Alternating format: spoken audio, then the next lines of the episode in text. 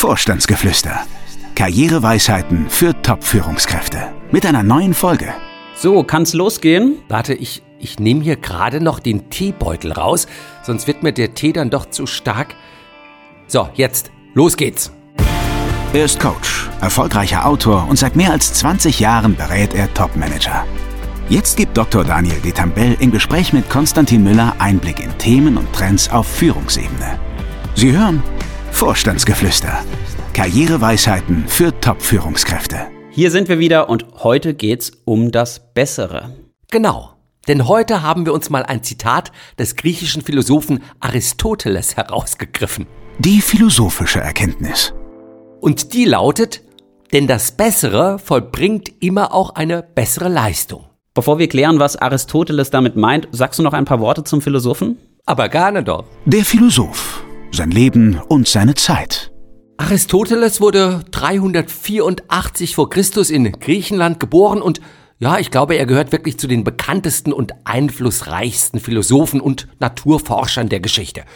Und er hatte auch einen ganz berühmten Lehrer, den die meisten von uns zumindest vom Namen her kennen dürften, Platon.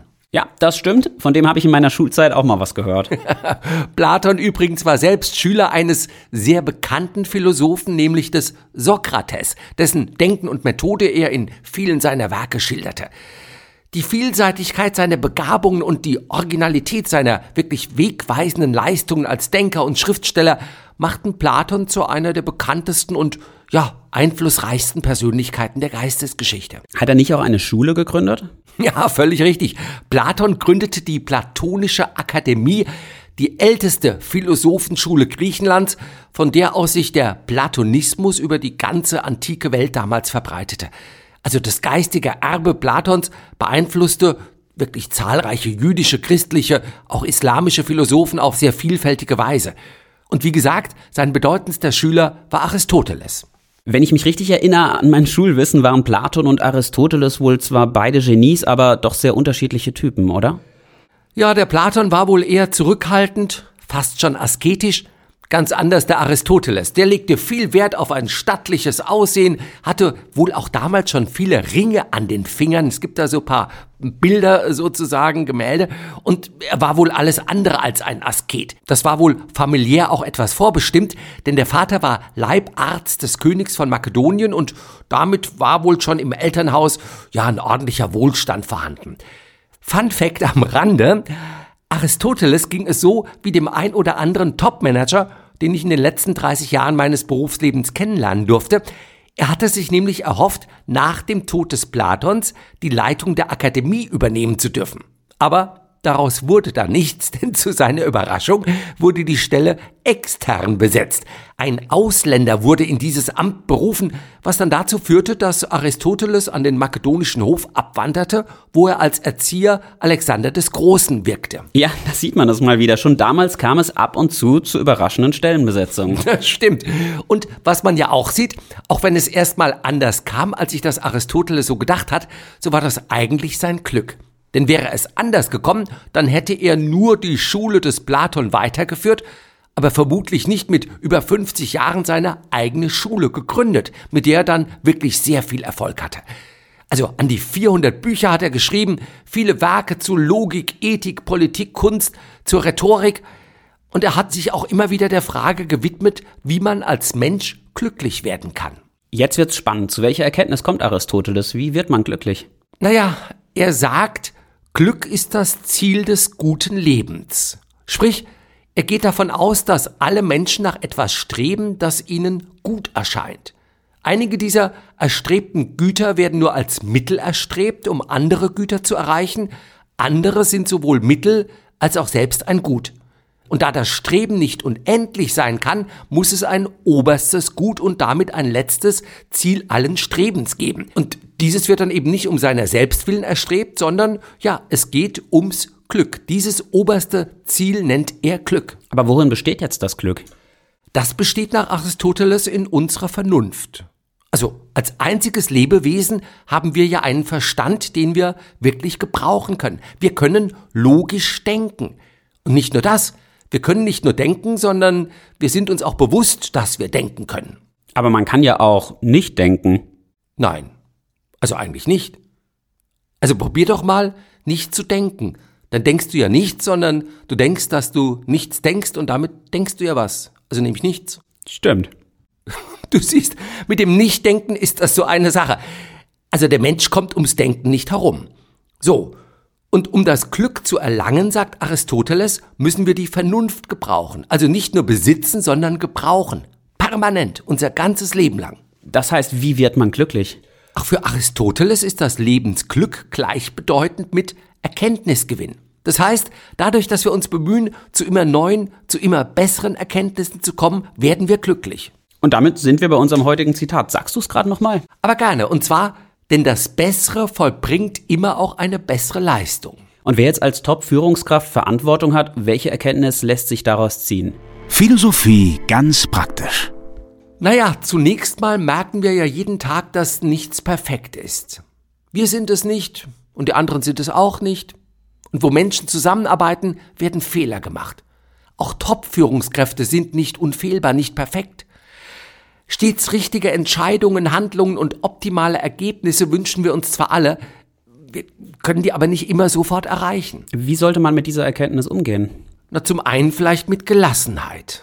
Also zu wissen, dass unser Erkennen immer nur Stückwerk ist, also immer nur eine Momentaufnahme. Was wir heute als richtig erkennen, kann morgen schon falsch sein. Vielleicht ein zweites, wir sollten den Ehrgeiz haben, wirklich jeden Tag besser zu werden. Also nicht bei der Erkenntnis von gestern stehen zu bleiben, denn die ist dann heute schon von gestern, sondern ja, heute uns wieder auf den Weg zu machen, auf den Weg zu besseren, zu neueren Erkenntnissen. Und vielleicht ein dritter Aspekt. Ich glaube, man sollte mit der Erkenntnis auch so umgehen, dass man einfach den Mut hat, zu wissen, dass da, wo gehobelt wird, auch Späne fallen. Also sprich, nicht aus der Angst heraus Fehler zu machen, nicht zu machen, um Fehler zu vermeiden, sondern einfach mal machen, wohl wissend, dass man noch nicht äh, ja die beste Entscheidung vielleicht treffen kann, weil man noch gar nicht alle Erkenntnisse hat. Ah, das ist spannend. Hast du denn den Eindruck, dass Topmanager aus der Angst heraus Fehler zu machen lieber nicht entscheiden? Ja, und das hat in den letzten Jahren zugenommen. Mit dem Beginn der Finanzkrise, da ging das los, 2008, 2009 man wollte sich absichern. Ganz konkret, in vielen Unternehmen wurden Top-Manager, bevor man sie eingestellt hat, erstmal zum Psychologen geschickt. Da wurden Tests gemacht und man hat die auf Leib und Nieren geprüft, um dann nachher, wenn das dann irgendwie nicht gut gegangen ist mit der Besetzung, vielleicht auch anderen die Schuld geben zu können und zu sagen, na ja, ich, ich weiß ja nicht, die anderen und viele haben sich den Kandidaten ja angeschaut und wir fanden den doch alle gut und so weiter. Also ja, man versucht sich abzusichern. Also wir reden ja gerne vom Unternehmertum. Ich habe oft den Eindruck, dass wir oft eher in einem Unterlassertum äh, gelandet sind, ja. Haben wir eine mangelnde Fehlerkultur? Deutschland oder die Dachregion vielleicht schon, ja. Also wenn man sich mal den Blick in die USA erlaubt, da ist das ja anders. Also da kann man als Topmanager ein Unternehmen heute an die Wand fahren und dann äh, geht's morgen mit einem anderen Unternehmen weiter. Also hoffentlich besser weiter. Hier in Deutschland ist das etwas anders. Also wenn hier mal äh, was nicht funktioniert hat, wenn hier ein Manager äh, mal gescheitert ist, dann kann man zwar auch sagen, Lessons learned und so, aber äh, das will dann irgendwie niemand. Also ja, man, man geht mit Fehlern nicht so um, dass man sagt, naja, da hat jemand viel draus gelernt, sondern man sagt dann eher, der ist gescheitert und von dem lassen wir besser mal die Finger weg. Gut, es wird ja auch nicht belohnt, wenn man Fehler zugibt, oder? Nee, und das führt in Unternehmen auch zu ganz merkwürdigen Dingen. Also man wundert sich ja oft, dass ein Unternehmen an die Wand fährt und man fragt sich, hat man das vorher nicht merken können. Also warum ähm, hat einem als Topmanager keiner gesagt, dass da Dinge nicht gut laufen? Vielleicht liegt es daran, dass der ein oder andere die eigenen Fehler nicht zugibt. Vielleicht liegt es auch daran, dass der ein oder andere die Fehler des anderen zwar bemerkt, aber auch nicht weitergeben möchte, um, um den nicht anzuschwärzen oder ich weiß nicht was. Also der Umgang mit Fehlern ist wirklich bedenklich. Die Frage ist ja auch, wie kommt man zum Besseren? Also ich glaube, zum Besseren kommt man, indem man nicht an dem festhält, äh, was man bisher als Erkenntnis gewonnen hat. Also nicht festhalten an alten Rezepten, sondern wirklich neuer Wein in neuen Schläuchen. Das muss, glaube ich, das Thema sein. Also die Erkenntnis von gestern, ich habe es eben schon mal gesagt, ist wirklich von gestern. Heute zu neuen Erkenntnissen zu kommen, ist nötig, einfach weil heute die Welt nicht mehr die Welt von gestern ist. Ja, und Optimierung, also immer besser zu werden, ist ja auch wegen der vielen Krisen, die wir aktuell zu bewältigen haben, noch stärker als früher zum Thema geworden. Das stimmt. Also viele von uns haben ja den Eindruck, und ich glaube, das ist auch so, dass sich die Welt im Moment so schnell verändert, wie wir das aus früheren Zeiten gar nicht kannten. Also früher konnte man ja im Januar äh, die, die Weihnachtsfeier für den Dezember planen und konnte irgendwie davon ausgehen, dass die dann auch stattfindet. Heute wissen wir das gar nicht so genau. Also haben wir überhaupt die Energie, äh, um dann den, den Raum auch aufzuheizen und was ist mit Corona und, und andere Dinge kommen dazu und so weiter. Also äh, es geht mir selbst auch so. Ich schaue morgens äh, in die Zeitung oder äh, die, die Tagesschau in der Frühsendung und denke mir, äh, gut, was heißt das jetzt heute? Also man muss sich permanent neu ausrichten, neu drauf einstellen und dann eben das Beste daraus machen. Besteht beim Streben nach permanenter Verbesserung nicht auch die Gefahr, dass man sich überfordert? Vielleicht.